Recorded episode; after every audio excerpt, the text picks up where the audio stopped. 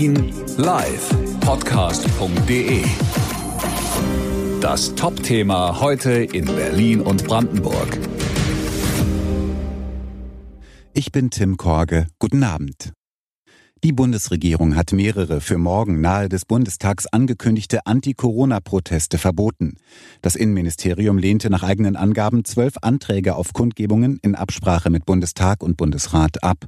Zuvor hatte es Warnungen vor Ausschreitungen gegeben.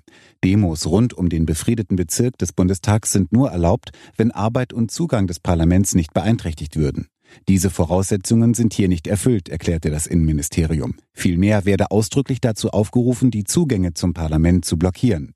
Im Bundestag wird morgen die Reform des Infektionsschutzes debattiert. Der Berliner Senat hat sechs Standorte festgelegt, an denen Corona-Impfzentren eingerichtet werden sollen. Gesundheitssenatorin Kaleitschi nannte unter anderem die Messehalle 11, Terminal C des ehemaligen Flughafens Tegel oder auch das Velodrom in Pankow.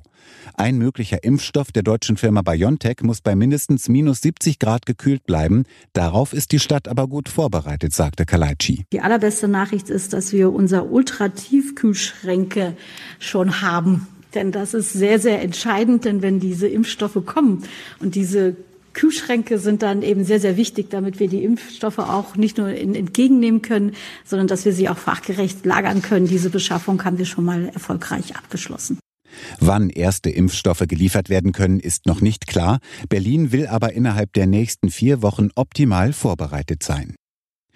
Die Millionenbeute bleibt verschwunden. Bei der Razzia mit über 1600 Beamten heute in mehreren Berliner Stadtteilen haben die Ermittler die vor knapp einem Jahr gestohlenen Juwelen aus dem Dresdner Grünen Gewölbe nicht gefunden.